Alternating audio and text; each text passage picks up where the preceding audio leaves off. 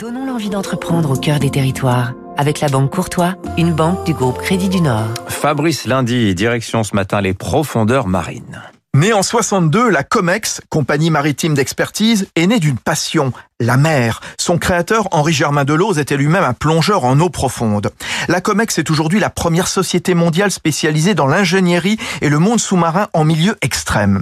Jusque l'an dernier, elle disposait même d'une flotte de navires et de robots sous-marins pour l'étude de la faune, la cartographie et le repérage par grand fond d'avions naufragés, avant de se recentrer sur les caissons hyperbares, au départ utilisés pour les accidents de plongée et qu'on trouve aussi dans les hôpitaux. Ils servent notamment aux patients qui manquent d'oxygène suite à une intoxication au monoxyde de carbone ou des traitements post-AVC.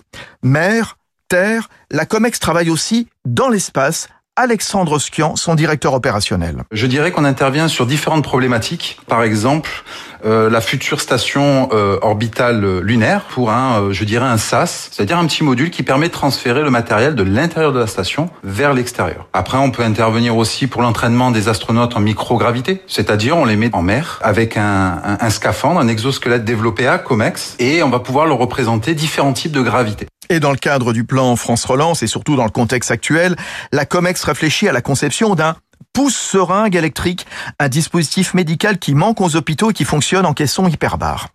C'était Territoire d'excellence.